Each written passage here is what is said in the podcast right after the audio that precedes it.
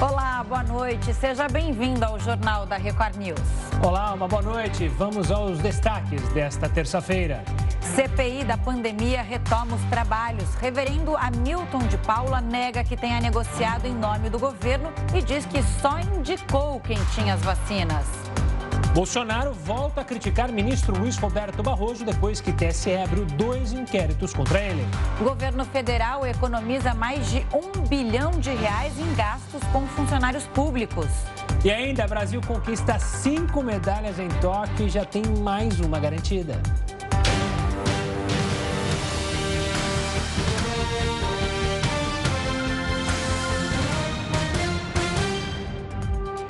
A CPI da pandemia retomou as atividades hoje e o reverendo Hamilton Gomes de Paula depôs sobre a negociação das vacinas. Nós separamos os principais trechos para você. Veja só.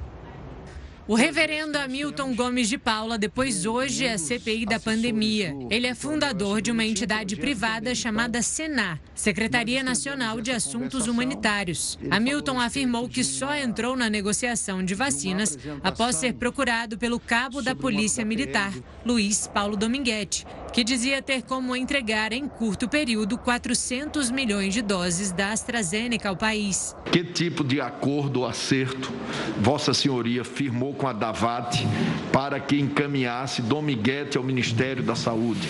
É um pouco que foi perguntado pelo senador Contarato. Nós não fizemos nenhum acordo, não foi feito. É, a Davat nomeou Cristiano e o Cristiano precisou da nossa ajuda para divulgar. De acordo com o reverendo, ele foi usado para uma negociação com fins espúrios. Inicialmente, Dominguete dizia representar uma empresa com o nome Latin Air, mas depois um dia antes da primeira reunião com o governo federal, mudou a possível fornecedora dos imunizantes para a Davat. Hamilton declarou ainda que no encontro com o secretário executivo da pasta, Elcio Franco, o negócio foi deixado de lado após os vendedores se recusarem a apresentar um documento que comprovasse que a Davat tinha acesso às vacinas da AstraZeneca. Mas, de uma certa eh, forma, foi muito rápida essa reunião, porque ele perguntou se tinha o documento da AstraZeneca. E ele falou assim, muito rápido: tem o um documento da AstraZeneca, porque eu converso direto com o laboratório. Eu não converso com intermediários, eu converso direto lá e lá fala que não tem vacina. E aí ele se retirou da sala e não deu mais demanda nenhuma. Hamilton Gomes de Paula contou ainda que, neste período, entrou em contato com o presidente da Davat nos Estados Unidos, que informou que o valor das doses da AstraZeneca haviam subido de 3 dólares e 57 para 17 dólares e 50, valor quase quatro vezes maior. A Davatica Medical Supply divulgou uma nota em que afirma que jamais enviou proposta de 11 dólares ao governo brasileiro e que nunca credenciou o reverendo Hamilton de Paula e Luiz Paulo Dominguete como representantes da empresa. CPI da pandemia aprova quebra de sigilo do líder do governo na Câmara, Ricardo Barros. Não saia daí porque o JR News volta já já. O Jornal da Record News está de volta e você pode acompanhar a gente ao vivo no R7, no YouTube, no Facebook, no Twitter e no aplicativo da Record News. O presidente Jair Bolsonaro afirmou hoje não ter problemas com o Tribunal Superior Eleitoral. Depois da abertura de dois inquéritos pelo TSE, o presidente, disse que sua briga é com o ministro Luiz Roberto Barroso. Após as acusações de Bolsonaro à segurança das urnas eletrônicas, o presidente se tornou alvo de duas ações do Tribunal Superior Eleitoral. Em resposta, ele afirmou que não vai aceitar intimidações. O presidente disse ainda que não tem problemas com o TSE e que sua briga é com o presidente do tribunal, Luiz Roberto Barroso. O que eu falo não é um ataque ao TSE ou ao Supremo Tribunal Federal. É uma luta direta com uma pessoa apenas, ministro Luiz Barroso, que se arvora como dono da verdade. com uma pessoa que não possa ser criticada. O presidente continua defendendo a mudança para o voto impresso e disse ainda que pode convocar uma manifestação em São Paulo caso Barroso continue insensível ao tema. Se o povo assim o desejar, porque eu devo lealdade ao povo brasileiro. Uma concentração na Paulista para darmos o último recado para aqueles que ousam açoitar a democracia Vamos agora até Brasília, continuar com esse assunto e outros com o repórter Yuri Ascar, que estreia hoje no Jornal da Record News. Yuri, bem-vindo. Uma honra ter você aqui no nosso programa. Boa noite para você. Depoimento longo, né? CPI começou hoje já com um debate acalorado sobre a convocação do ministro da Defesa, Braga Neto. Deixaram esse requerimento para depois. Daí entra em cena na CPI o reverendo Hamilton de Paula, como a gente já viu aqui no início do nosso programa, do nosso jornal. Na versão dele, ele não negociava as vacinas, mas indicava alguém que tinha as vacinas ao Ministério da Saúde. O que os senadores acharam do depoimento do reverendo que chegou até a chorar na sessão? Alguém ficou comovido, Yuri? Boa noite, Camila. Boa noite, Gustavo. Boa noite a todos. O prazer é todo meu. A honra é minha de estar aqui com vocês hoje, viu? Boa noite a todos. Olha, o reverendo não conseguiu convencer os senadores nem com as lágrimas. O que, que aconteceu? Na visão do G7, aquele grupo de senadores, são os sete senadores que fazem parte da base de oposição ao presidente Jair Bolsonaro e que lideram, né, são maioria na CPI da pandemia, eles entenderam que houve mais confusão do que explicação no depoimento do reverendo. O reverendo, por exemplo, disse que não tinha nenhum contato específico, nenhum representante dele, nenhuma pessoa com acesso facilitado que ele teria dentro do governo federal. Mas no mesmo dia que ele tentou marcar uma reunião no Ministério da Saúde. Algumas horas depois, ele já teve essa reunião marcada no mesmo dia.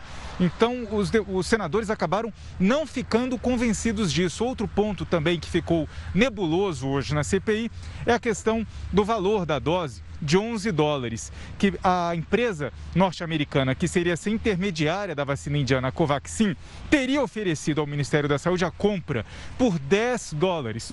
E depois de acordo com uma acusação já de pessoas ouvidas na CPI antes do recesso, o, é, o governo, né, algumas pessoas, integrantes do Ministério da Saúde, teriam feito a sugestão de colocar um dólar a mais nesse valor da vacina. E o reverendo teria feito essa proposta num novo valor de 11 dólares. Ele também não conseguiu explicar isso. As lágrimas no momento ali da CPI, segundo o reverendo, seriam porque ele estava muito decepcionado que ele queria apenas ajudar os brasileiros a ter acesso às vacinas e acabou se vendo em meio a uma confusão, culpando por causa disso essa empresa intermediária norte-americana. Camila.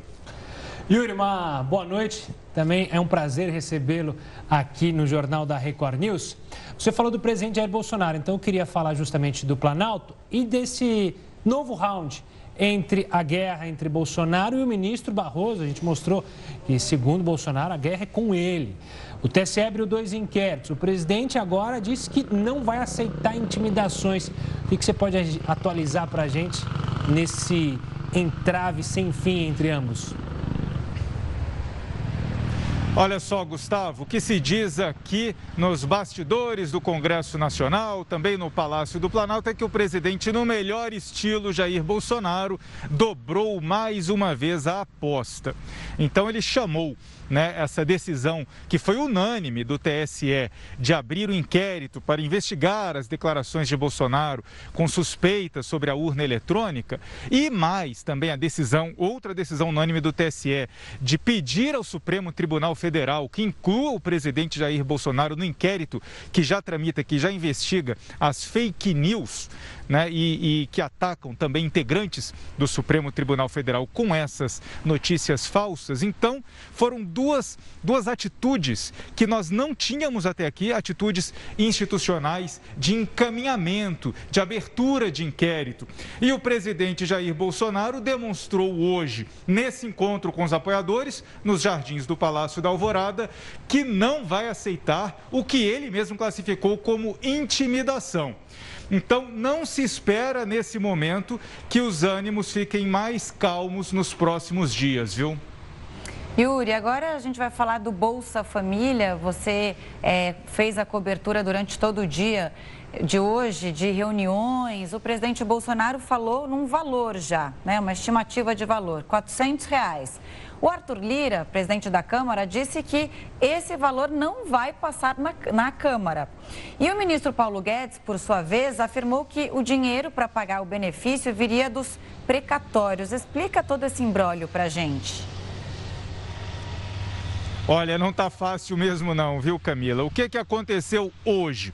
O presidente Jair Bolsonaro deu uma entrevista a uma rádio de Pernambuco e disse que o governo já está trabalhando no novo Bolsa Família, vai inclusive mudar o nome do auxílio também, e que o novo valor vai chegar a até 100% do valor atual. Pelo menos 50%, mas tentar chegar, em alguns casos, até 100%, segundo as declarações de hoje do presidente Jair Bolsonaro. E desde ontem, o ministro da Economia, Paulo Guedes, já trabalha junto ao Congresso. Ele se encontrou com o presidente do Senado, Rodrigo Pacheco, também com o presidente da Câmara, Arthur Lira, e com outros ministros.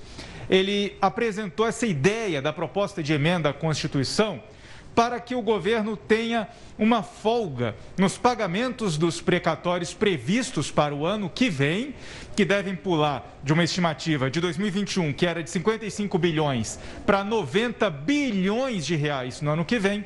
Então, para não ter que comprometer todo esse dinheiro com o pagamento de precatórios, que são aquelas dívidas que o governo tem com pessoas ou empresas que já transitaram em julgado na justiça, ou seja, o governo tem que pagar é uma dívida reconhecida. E o governo quer fazer o quê? A proposta de Paulo Guedes é parcelar esses pagamentos quando os precatórios forem superiores a 400 mil reais. E o ministro da Economia quer vincular a aprovação dessa nova PEC com o parcelamento dos precatórios para conseguir aprovar dentro do teto de gastos no orçamento do ano que vem esse novo aumento para o programa Bolsa Família. E é isso que o deputado, presidente da Câmara dos Deputados, Arthur Lira, disse hoje que é contra. Ele não aceita essa vinculação, que tenha que ser necessária a aprovação da PEC para que seja aprovado um aumento para o Bolsa Família. Então veremos ainda esse assunto ser bastante discutido no Congresso e no governo durante essa semana. Veremos as cenas dos próximos capítulos, digamos assim, né? Nesses vários assuntos aí em Brasília. Yuri, inclusive você ouviu alguns especialistas que são contrários a essa história de usar os precatórios para poder pagar o benefício, esse valor tão alto do Bolsa é, Família proposto pelo presidente da República. Na verdade, não é, não é alto porque a população precisa, mas não tem de onde tirar esse dinheiro. Essa é a preocupação com o teto de gastos. Pois é, Camila. É, o ministro da Economia, Paulo Guedes, hoje, um evento que ele foi convidado para falar online, ele disse que ele não está é, fazendo né, nenhuma questão é, de não pagar dívida, de não dizer que vai dar um calote. Não é bem isso. Ele falou que ele não vai dar calote nenhum. Ele só ele deve, palavras do ministro Paulo Guedes hoje, ele deve não nega, mas vai pagar quando puder. Muitos brasileiros já conhecem essa expressão e, na visão de Paulo Guedes, ele não estaria dando um calote. Mas eu conversei com diversos especialistas e está difícil encontrar um economista ou um advogado especialista em direito tributário, por exemplo, que defenda essa visão de Paulo Guedes. Porque, embora os especialistas entendam que o orçamento é restrito, você tem pouca margem nesse orçamento do ano, do ano que vem para conseguir ampliar programas sociais tendo em vista que você vai ter quase o dobro de pagamentos de precatório, mas que essa alternativa, se você não fizer o pagamento dos precatórios para quem já espera receber esse dinheiro e já espera muitas vezes há muitos anos, isso seria sim uma forma de calote. Então, essa negociação deve continuar nos próximos dias e, na visão do presidente da Câmara, Arthur Lira, o importante é desvincular as duas coisas. Uma coisa é a discussão do Bolsa Família, outra coisa é discutir a PEC dos precatórios. E Paulo Guedes quer fazer exatamente o contrário: colar um no outro para conseguir a aprovação dessa proposta de emenda à Constituição. Camila. Obrigada por essa aula. Você que acompanhou todos os desdobramentos hoje. Muito obrigada pela sua participação aqui. Yuri, volte sempre, hein?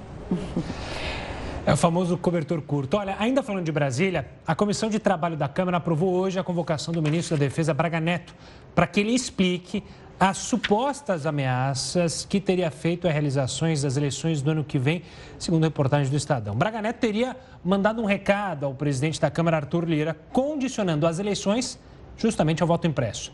A data da audiência ainda não foi marcada. Como convocado, Braga Neto é obrigado a comparecer. Até o momento, o Ministério não se pronunciou. Mas antes, o ministro negou ter feito qualquer ameaça. E a CPI da pandemia aprovou hoje a quebra de sigilo do líder do governo na Câmara, Ricardo Barros. Ele é acusado de irregularidades nas negociações para a compra da vacina Covaxin.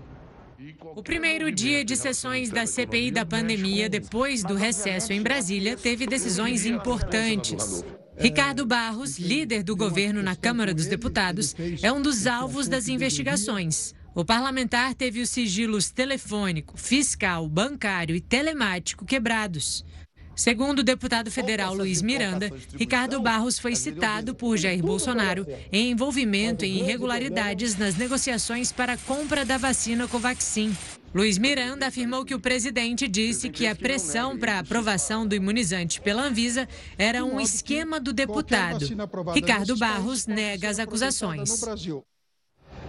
E o governo federal economizou mais de um bilhão de reais em gastos com funcionários públicos. A redução veio com o trabalho remoto durante a pandemia. O Ministério da Economia divulgou hoje um levantamento que analisa a redução de gastos no governo entre os meses de março do ano passado e junho deste ano. Foram avaliados os gastos com os funcionários, que incluem diárias, passagens e despesas com locomoção, serviços de energia elétrica, água e esgoto e até cópias e reprodução de documentos. Além da economia para os cofres públicos, o fato de muitos serviços terem sido digitalizados também também fez com que as pessoas não precisassem sair de casa para serem atendidas pelos órgãos públicos. De acordo com o Ministério da Economia, atualmente, mais de 3 mil serviços já são digitais no Brasil. E o governador do Rio de Janeiro, Cláudio Castro, criou em maio uma secretaria para cuidar do envelhecimento saudável da população. Parecia uma boa ideia, né? Claro. Só que não. E o Heródoto Barbeiro explica para gente. Heródoto, boa noite. Essa pasta já desenvolveu algum projeto? Eu nunca tinha ouvido falar dela. Bom, é lógico, claro, Camila, que você nunca ouviu falar dela porque é do envelhecimento. Você é jovem, vai levar um certo tempo até Nem você tanto, poder hein? ouvir Sábado falar. ganhei mais um ano. Entendeu? Não, você não vai ter. Agora, isso é uma coisa curiosa, Camila, pelo seguinte: porque de um lado a gente ouve falar, não tem dinheiro, não tem dinheiro, não tem dinheiro, não tem dinheiro, não tem dinheiro. E do outro lado a gente vê o seguinte: o Estado, né? o Estado, ele cresce, é só a gente descuidar, ele cresce. Pois é, como você falou, foi criada realmente uma, uma nova secretaria no Estado do Rio de Janeiro, chamada de Envelhecimento Saudável. Muito bem, essa secretaria já tem secretário, lógico, então já tem gente recebendo lá. Tem. É, ela já tem um local num prédio, também tem. Só que ela não tem mais nada. Não tem cadeira, não tem mesa, não tem arquivo, não tem computador, não tem coisa nenhuma. E ela foi criada há pelo menos uns 70 dias e agora nada. Aí a pergunta, escuta, e aí, como é que é? Funciona isso? Funciona. Ela não tem o equipamento, mas ela tem 21 funcionários já contratados. E os 21, logicamente, já estão à disposição da população do Rio de Janeiro. É um gasto a mais de um Estado que às vezes não tem dinheiro para pagar o 13 terceiro, às vezes não tem dinheiro para pagar o, o, o funcionário, tudo mais. Agora a pergunta que não quer calar é o seguinte: onde é que estão esses tais 21 funcionários? Perguntado isso, gentilmente, ao secretário, disse: olha, eles estão na rua. Ué, como assim na rua? É, eles estão na rua, distribuindo os folhetos, panfletos, para que as pessoas da terceira idade possam se cuidar melhor, possam, enfim, em outras palavras. A impressão que me deu, é só uma impressão, é que são mais 21 cabos eleitorais, mais 21 apaniguados, não se sabe como esses caras chegaram lá, não sabe se, se, é, se, é, se é mais um capitão de emprego, mas o fato é que você paga mais 21 funcionários e não tem ninguém trabalhando. E não acontece nada. É, não é? Agora, logicamente, esses, são essas formas que a gente vai dando como exemplo para que a população brasileira fique de olho, porque isso tudo, eu repito sempre aqui, está saindo mais uma vez do nosso bolso. Falta dinheiro para tudo, mas não falta dinheiro porque, logicamente, esses cidadãos deverão ser cabos eleitorais da eleição do ano que vem. Pois é, depois tem policial sem receber, professor sem receber e tantos outros funcionários públicos que não recebem, mas os 21 vão estar lá recebendo. Heraldo, daqui a pouco a gente volta a se falar aqui no Jornal da Record News. 400 mil famílias de São Paulo podem se beneficiar com o programa Vale Gás. É o que você vê daqui a pouco. O Jornal da Record News volta em instantes. Estamos de volta com o Jornal da Record News para falar da viúva do MC Kevin. Ela esteve hoje na delegacia que investiga a morte do marido no Rio de Janeiro. E para a gente saber todos os detalhes do caso, a gente chama o Pedro Paulo. Pedro, uma boa noite. Tem, é, uma reviravolta aconteceu depois da reportagem exclusiva do Roberto Cabrini no domingo. A gente vai relembrar rapidamente o que aconteceu. O MC Kevin estava com uma garota de programa num quarto do hotel. O amigo VK, que também estava no quarto, disse, de acordo com as testemunhas, que Deolane Bezerra, a mulher de Kevin, estava batendo na porta. Foi aí então que o MC Kevin se pendurou na varanda e acabou caindo. O que mudou agora é que o VK, nessa cena, o que, que a participação dele, o que disse a Deolane Bezerra. Explica para a gente essa história que cada dia que passa fica mais complicado e, obviamente, que os familiares do MC Kevin ficam preocupados e exigem entender de fato o que aconteceu naquele quarto de hotel, né? Pois é, Gustavo, depois dessas revelações, a Deolane Bezerra, a viúva do MC Kevin, usou as redes sociais para dizer que veio até aqui a delegacia da Barra da Tijuca, na zona oeste do Rio, conversou com o delegado responsável pela investigação e que encontrou contradições nessas informações que foram repassadas à imprensa.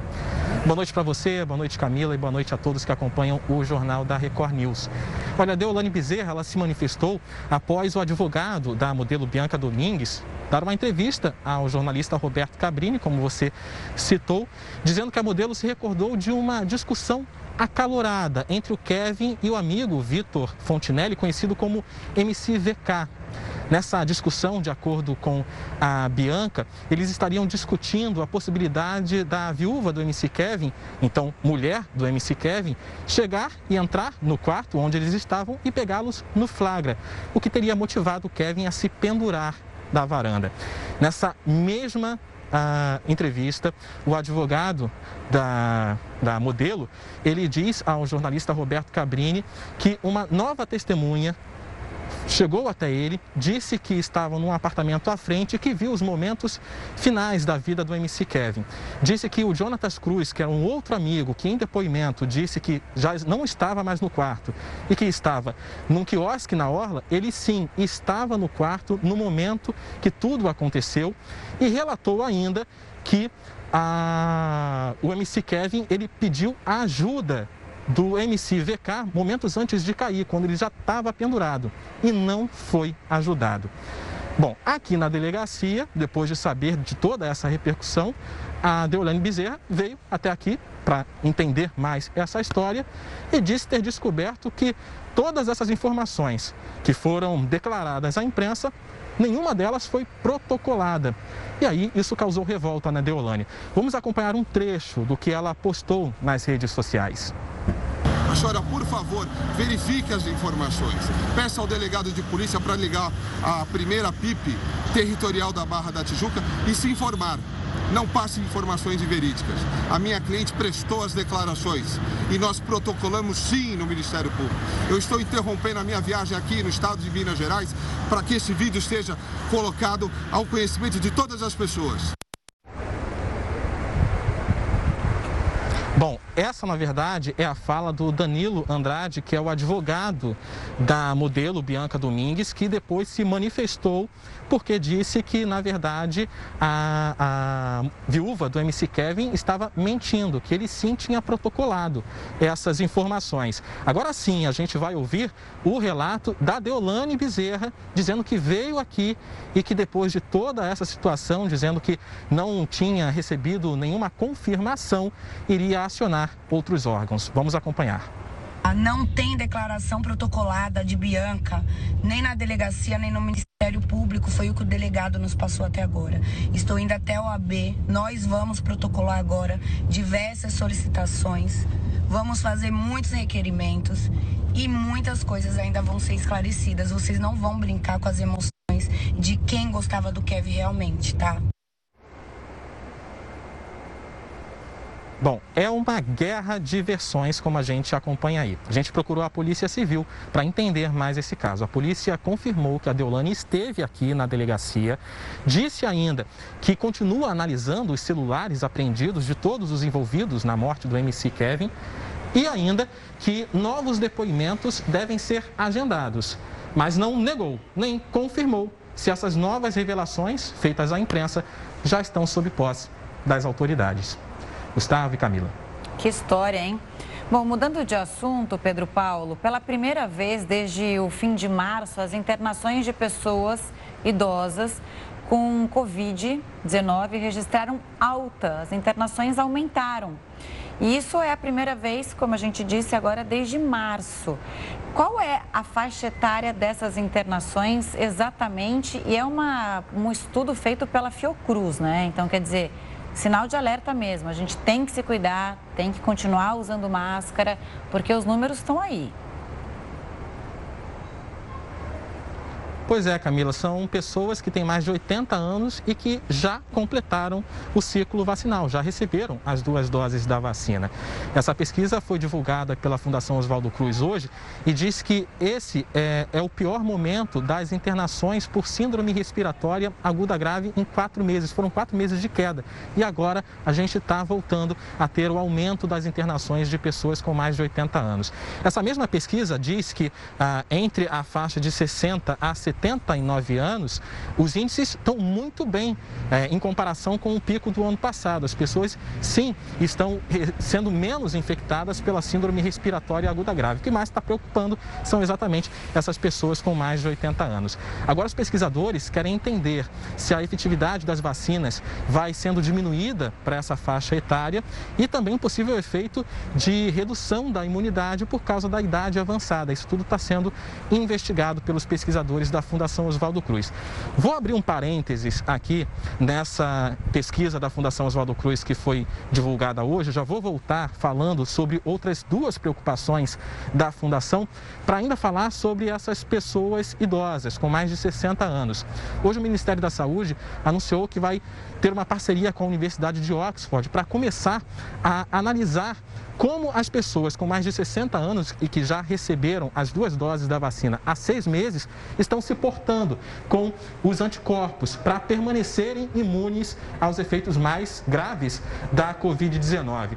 Esse grupo vai ser pesquisado e aí no final do ano o Ministério da Saúde espera ter uma confirmação se vai ser necessário uma revacinação, uma terceira dose da vacina. E aí para esse grupo, essa faixa etária, vão ser pesquisadas terceiras doses das quatro vacinas que já foram aprovadas pela, pela Anvisa, que são a Coronavac, a Pfizer, a Janssen e também a AstraZeneca. Nesse grupo específico que está sendo investigado, que vai ser investigado pela Universidade de Oxford e também pelo Ministério da Saúde, são as pessoas acima de 60 anos que já receberam a Coronavac. E aí o estudo agora vai saber se uma terceira dose também pode ser dada, não só apenas da Coronavac, como também da Janssen, a Pfizer ou a AstraZeneca. Bom, Feito esse é, recorte, porque é importante, a gente já viu discussão de prefeitos e governadores, a gente volta sobre os dois outros destaques. Aumento de casos de hospitalizações de crianças de 0 a 9 anos e também aumento de casos de hospitalizações de adultos de 30 a 39 anos. Não é o momento de relaxar. Camila e Gustavo. Exatamente. Uso de máscara e respeito ao distanciamento social.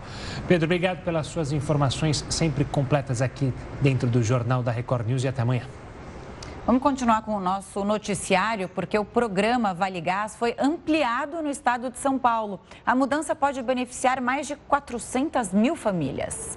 O programa faz parte de ações do governo de São Paulo para ajudar pessoas de baixa renda a comprarem botijões de gás. O auxílio surgiu durante a crise da pandemia. O benefício começou a valer em junho deste ano. Antes eram atendidas 104 mil famílias de 82 municípios. Com a ampliação, 427 mil famílias nos 645 municípios do estado vão ser beneficiadas. São famílias de baixa renda que estão no cadastro único e que não recebem o Bolsa Família. É um programa de extrema importância, especialmente no combate à fome e no grande plano de segurança alimentar do governo do estado de São Paulo. No começo, o governo destinava 31 milhões de reais ao programa. Agora, o valor subiu para 128 milhões. As pessoas com direito ao auxílio vão receber 100 reais a cada dois meses. Para checar quem tem direito ao Vale Gás, é só entrar em um dos sites do governo. Quem não tem acesso à internet pode tirar dúvidas nos centros de referência de assistência social. Belo Horizonte vai ter dois pontos de vacinação noturna contra o coronavírus. Os dois locais de vacinação, um na zona leste e um na zona sul da capital mineira, passam a funcionar até às 8 horas da noite. Durante a semana, os demais postos na cidade vacinam até 5 da tarde. Os drive-thrus até às 4 e meia da tarde. Escolas públicas e privadas do estado de São Paulo podem retornar com as aulas presenciais neste mês. A gente fala das escolas públicas e privadas porque a situação é bem diferente. Distinta. Enquanto as públicas ainda fazem rodízio entre os alunos, as privadas já retornaram com 100% para aqueles pais que se sentiram seguros em mandar os filhos para as escolas. Bom, mas apesar dessa autorização, algumas famílias preferem esperar também o início da vacinação em adolescentes, prevista para o dia 18 de agosto. E é sobre isso que a gente conversa com o doutor Fausto Flor Carvalho, que é presidente da Saúde Escolar da Sociedade de Pediatria de São Paulo. Boa noite para você, doutor. Queria saber o seguinte, o que é mais prejudicial para as crianças e agora para os adolescentes, né? Que é, chegando a vacinação perto, é bom a gente falar deles também. Ficar longe da escola ou encarar o risco de, ser, é, de se contaminar, ainda que os professores já estejam vacinados? O risco é maior de ficar afastado da escola. A gente vê um prejuízo muito grande, especialmente na saúde emocional, na saúde relacional as crianças com muita dificuldade de relacionamento, com ansiedade, crianças ficando obesas em casa, outras tendo dificuldade com alimentação, de não ter a merenda escolar. Então a gente vê que o prejuízo tem sido muito grande. Claro que não dá para a gente falar em segurança absoluta, mas o risco em crianças é pequeno e é um momento que dá para voltar sim às aulas. Doutor, por falar nesse risco, é, obviamente que a gente está aprendendo a cada dia com a doença e os estudos estão aí para justamente traçar um caminho.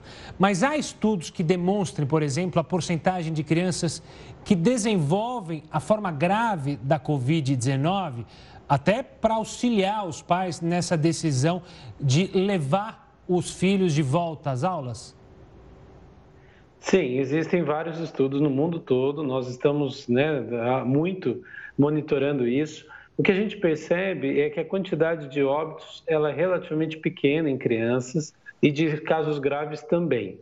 Apesar da gente falar muito da síndrome inflamatória multissistêmica, que é uma complicação que pode acontecer na Covid ou logo após a Covid, no Brasil nós não chegamos a mil casos desses até o momento né? e nós temos um número de óbitos também bastante pequeno.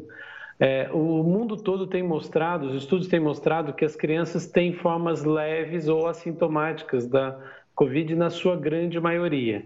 com a vacinação dos professores, da grande maioria da população, isso vai reduzir. Então, a gente acredita que sim, é seguro voltar. Logo, logo vamos estar vacinando os adolescentes, que é um grupo dentro da faixa etária pediátrica, os menores de um ano e os adolescentes que têm evoluído de maneira pior. A criança na chamada é, idade escolar normalmente tem quadros leves, então isso dá bastante segurança para a gente para esse retorno das aulas. Doutor Fausto, queria aproveitar o gancho do Pedro Paulo Filho, nosso repórter do Rio de Janeiro, que disse que as hospitalizações de crianças entre 0 e 9 anos têm aumentado. É um estudo recente que saiu sobre a Covid-19. O senhor sente isso nos consultórios e também em internações nos hospitais? O senhor tem algum dado? Ou se não tiver dado, o que o senhor sente no dia a dia como médico? Isso já está acontecendo de fato? É, a percepção que dá, Camila, é que assim, a gente teve uma, um primeiro momento em que nós, pediatras, víamos as crianças perdendo os avós, bem no começo da pandemia, eram as pessoas de muita idade. Depois de um certo tempo, principalmente depois de outubro, novembro, a gente notou um aumento de número de casos nos adultos chamados adultos jovens, que são justamente os pais das crianças que estão na escola ou que estão em casa. Então, com isso, a gente notou um aumento de número de casos em criança. Esse momento que nós estamos né, é um momento de aumento de doenças respiratórias, mesmo em todo o Brasil, pelo clima muito seco, né, no centro-sul bastante frio, as oscilações de temperatura amplas. Então, era esperado que a gente tivesse maior casos de bronquiolite, de asma e, entre eles, também de Covid. Então, a gente tem percebido sim, mas é, são raríssimos os casos é, que tem evoluído de maneira grave. Né? A criança que tem uma boa saúde, que tem uma condição é, de acompanhamento com o seu pediatra, normalmente consegue bem sem precisar internar. Tem aumentado, mas é um, é um aumento muito pequeno, não é uma tendência muito intensa a ponto de preocupar a gente enquanto ao futuro da pandemia em relação às crianças. Doutora, a Camila bem lembrou no começo da nossa entrevista que escolas privadas já iniciaram essa retomada há um bom tempo. Escolas públicas, a situação é completamente diferente. Além da defasagem pedagógica, o senhor acredita e o senhor teme também que esses casos que você mencionou de ansiedade, de problemas psicológicos, vão aumentar ainda mais entre esses dois grupos de crianças, aquelas que têm condições de frequentar uma escola particular e quem usa a escola pública? Gustavo e, e doutor Fausto, tem uma defasagem histórica, né? Se é que elas vão recuperar o que já foi perdido. E ainda, quando Sim. tem gente retornando, vai ter aluno que vai ainda estar atrás nessa corrida aí para retomar e conseguir acompanhar o aprendizado. Com certeza. A gente sabe que o Brasil já vive uma certa defasagem no, na educação há muito tempo em relação aos outros países. Então, nós já estávamos ruins nos índices do PISA, por exemplo, em relação aos outros países, e com a pandemia, a média de salas fechadas foram de 20 semanas no mundo, e a nossa média foi de 40 semanas.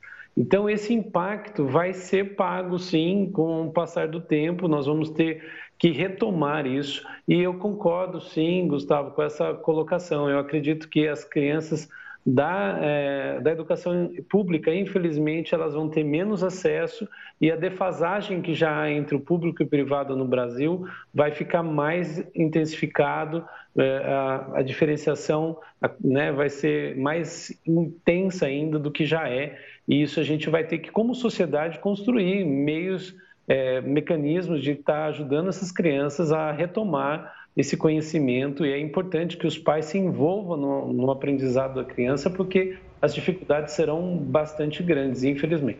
E que as secretarias municipais e também estaduais estejam atentas a todo esse novo é, recomeço nas escolas. Doutor Fausto, obrigado pela participação aqui conosco no Jornal da Record News e até uma próxima.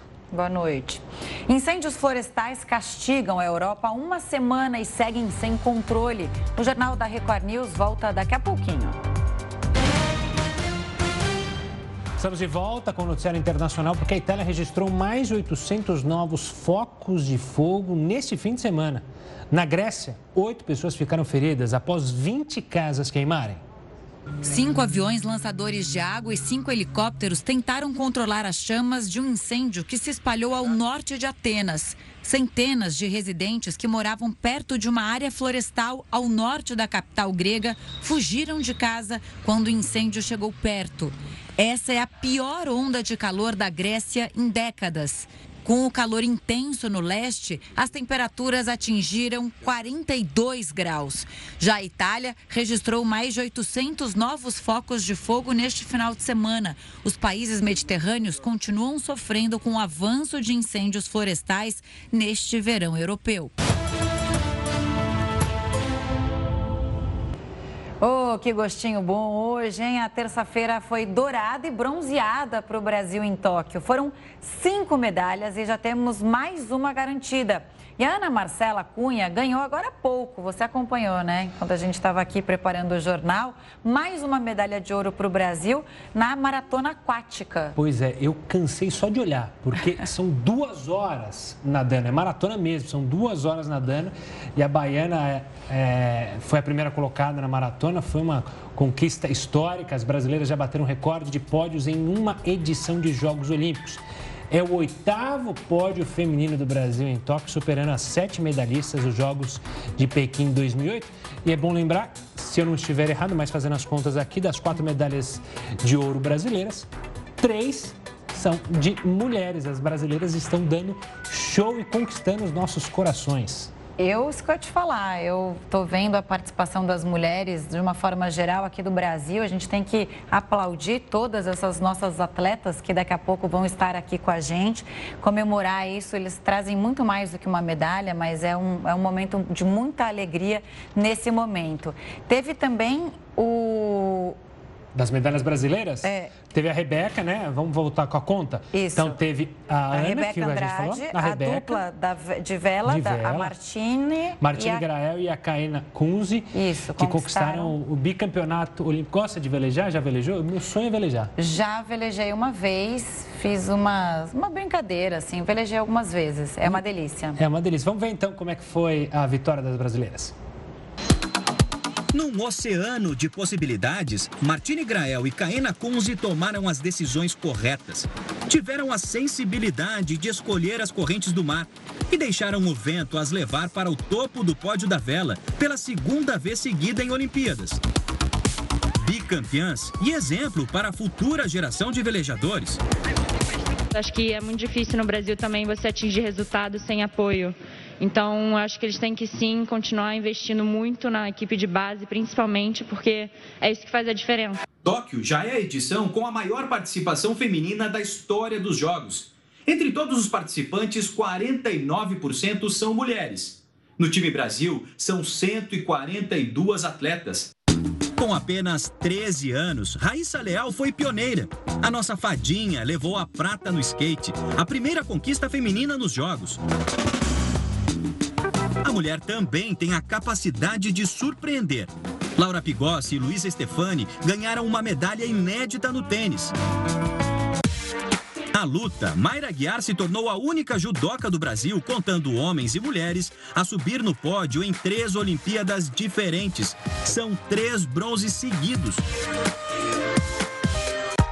Velocidade, força e agilidade foram as marcas de Rebeca Andrade, a rainha do Brasil no Japão. Eu acho que as mulheres estão dando um show, né? É um orgulho poder representar, poder fazer parte de tudo isso. E olha que tem mais cinco dias de competição pela frente para elas continuarem brilhando. A gente nasce pra vencer. Voz bonita, voz muito bonita. Bom, a seleção masculina de futebol venceu o México nos pênaltis. Sufoco, hein? Mas está na final. Foi um sufoco. Eu aposto que todo brasileiro olhava o Shoa, que é o goleiro do México, e já tremia na base. Porque quando a gente perdeu a, a, nos Jogos de Londres, ele foi o grande destaque. Mas agora, o México para trás, medalha de, medalha de prata já está garantida. Mas óbvio que o sonho é o bicampeonato olímpico. Com empate de 0 a 0, a vaga foi decidida nos pênaltis. O goleiro Santos defendeu a primeira cobrança e contou com a sorte na segunda. Os brasileiros acertaram todos os chutes. Renier marcou e decretou a classificação para a final. Brasil 4, México 1. Na disputa do ouro, o Brasil vai enfrentar a Espanha, que venceu o Japão por 1 a 0. Bom, vamos falar sobre os resultados da última madrugada. A gente já trouxe alguns detalhes, mas agora a gente traz o detalhamento das outras conquistas dos brasileiros em Tóquio. No atletismo, duas medalhas de bronze com o Thiago Braz, que foi ouro aqui no Brasil, no salto com vara, e com Alisson dos Santos, os 400 metros com obstáculos, que deu show. O boxe também garantiu mais uma medalha de bronze com Abner Teixeira. Ele ficou bravo de ter perdido, mas garantiu o bronze. No feminino, peso leve, a Beatriz Ferreira, que é brava, está na semifinal e segue na luta para conquistar a medalha de ouro. E hoje o vôlei e o skate são as principais atrações para os brasileiros, hein? Na quadra, a seleção feminina encara as russas num jogo que vale uma vaga na semifinal. E os jogos entre Brasil e Rússia sempre são tensos, então é bom a gente ficar de olho. Na praia, a dupla Alisson e Álvaro encara a Letônia. No skate park feminino, Indiara é, Indiara, me ajuda aqui, Gu. A Indiara, Indiara Apps e a Dora Varela Isso. e a Isadora Pacheco competem, competem no skate park. Uhum. Olha, se tem mulher e é brasileira, eu não duvido não, vai beliscar mais uma medalha aí, porque a gente está mandando muito bem no skate e as mulheres estão arrebentando. Skate você sabe também ou não? Não, eu já tentei, já caí, não é, tem skate eu só vou... Dificílimo. Só se me deixar sentadinha eu desço ali tranquilo, mas skate também não é a minha praia. Bom, vamos mudar de assunto, vamos chamar o Heroto para falar conosco, mas sobre outro assunto. É que o presidente dos Estados Unidos, Joe Biden, quer oferecer 500 reais para quem se vacinar contra a Covid-19. As fronteiras por lá seguem fechadas sob o argumento de que imigrantes podem aumentar o número de infectados e talvez também trazer as variantes. Heroto, conta pra gente, isso estava no programa do presidente norte-americano na época da campanha eleitoral de sair distribuindo dinheiro para quem se vacinar ou é uma novidade? Gustavo, tem uma porção de coisa que não estava no programa de governo dele. Entre outras coisas, a gente lembrou o exemplo de Nova York, de dar 100, 100 dólares, 500 e poucos reais. Hoje, Biden convidou o governador de Nova York a pedir demissão do cargo. Porque o inquérito lá descobriu que o homem assediava as funcionárias. Doze funcionárias testemunharam contra ele, tem um escândalo geral nos Estados Unidos hoje. O homem está em tudo quanto é primeira página dos sites americanos. E o Biden, que nós estamos falando dele, disse: olha, por que, que o senhor não aproveita e não renuncia? Então, o Biden tem que enfrentar esse problema interno. O outro é essa questão da vacina, porque está havendo uma coisa curiosa lá. Está havendo lá uma, vamos dizer assim, uma pandemia de não vacinado. O pessoal não quer vacinar. Então ele vai dizer, bom, eu vou seguir o exemplo de Nova York, vou dar 100 dólares para cada um. Ainda assim o pessoal não quer. Ocorre que ele está preocupadíssimo com a fronteira sul, que é aquela fronteira do México, porque diz o seguinte, que é por lá que entra o pessoal da variante é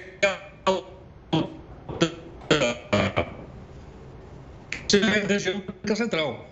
Então, o que, que ele faz? Ele está sofrendo também uma porção de crítica, porque ele prometeu na campanha eleitoral que ia mudar essa situação, e ele está fazendo exatamente aquilo que o Trump fazia. Em outras palavras, tem um tal de artigo 42 lá que segura a fronteira, ele não, ele não abdicou do artigo, ele continua lá, e por esse motivo, então, ele está tendo que enfrentar também a crítica dos próprios democratas que o apoiaram para chegar na presidência da República. É aquela história que a gente muitas vezes precisa lembrar que é o seguinte: lá é um sistema só com duas caras, mas o corpo, pode ter certeza, é o mesmo. Boa, Heródoto. Obrigada, viu, pela participação aqui. Nova York também que volta a ter máscaras em lugares fechados, como restaurantes, academias. Então, obrigada aqui pela participação. Boa noite para você. E a semana começa com temperaturas amenas, mas frio ainda pode voltar com força. Não saia daí porque o Jornal da Record News volta em um minuto.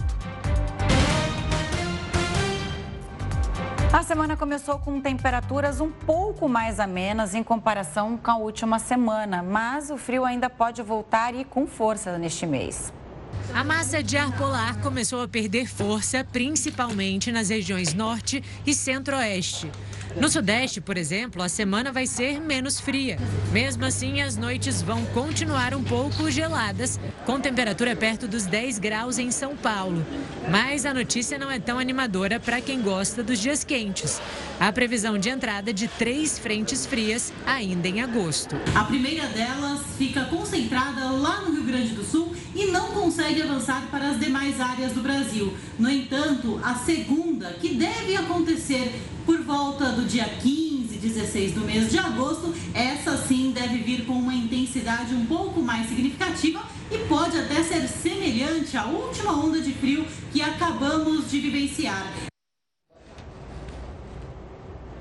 E o Jornal da Record News fica por aqui. Hoje passou rápido, né? Passou muito rápido. Sentamos, acabou o jornal. Bom, obrigado pela companhia e pela audiência. Você continua agora com o News das 10 com ela, Manuela Caiado. Boa noite e até amanhã, hein? Encontro marcado. Tchau, tchau. Tchau, tchau.